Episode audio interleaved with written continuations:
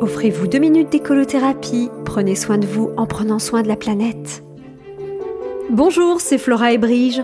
Vous l'attendiez, le voici, le procès de l'éco-responsable devenu éco-coupable. Dans ma précédente chronique, je vous annonçais que nous allions nous amuser avec une plaidoirie en mode plaider coupable. La parole est d'abord à l'accusation. Madame Dupont, vous êtes accusée d'être une Française moyenne qui émet, toujours en moyenne, 12 tonnes de CO2 par an. C'est moyen moyen comme palmarès.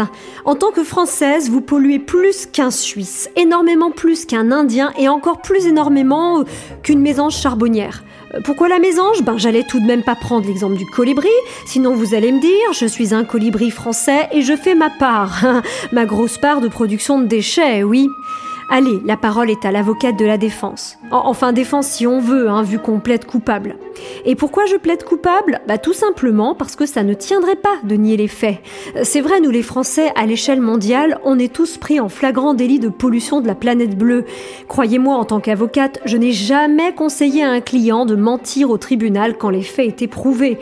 Les seuls clients qui persistaient, c'étaient ceux qui se mentaient à eux-mêmes.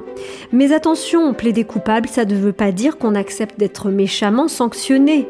Et c'est précisément l'objet de ma plaidoirie. Invoquer d'éventuelles circonstances atténuantes, des éléments de personnalité et un positionnement qui puisse nous réconcilier.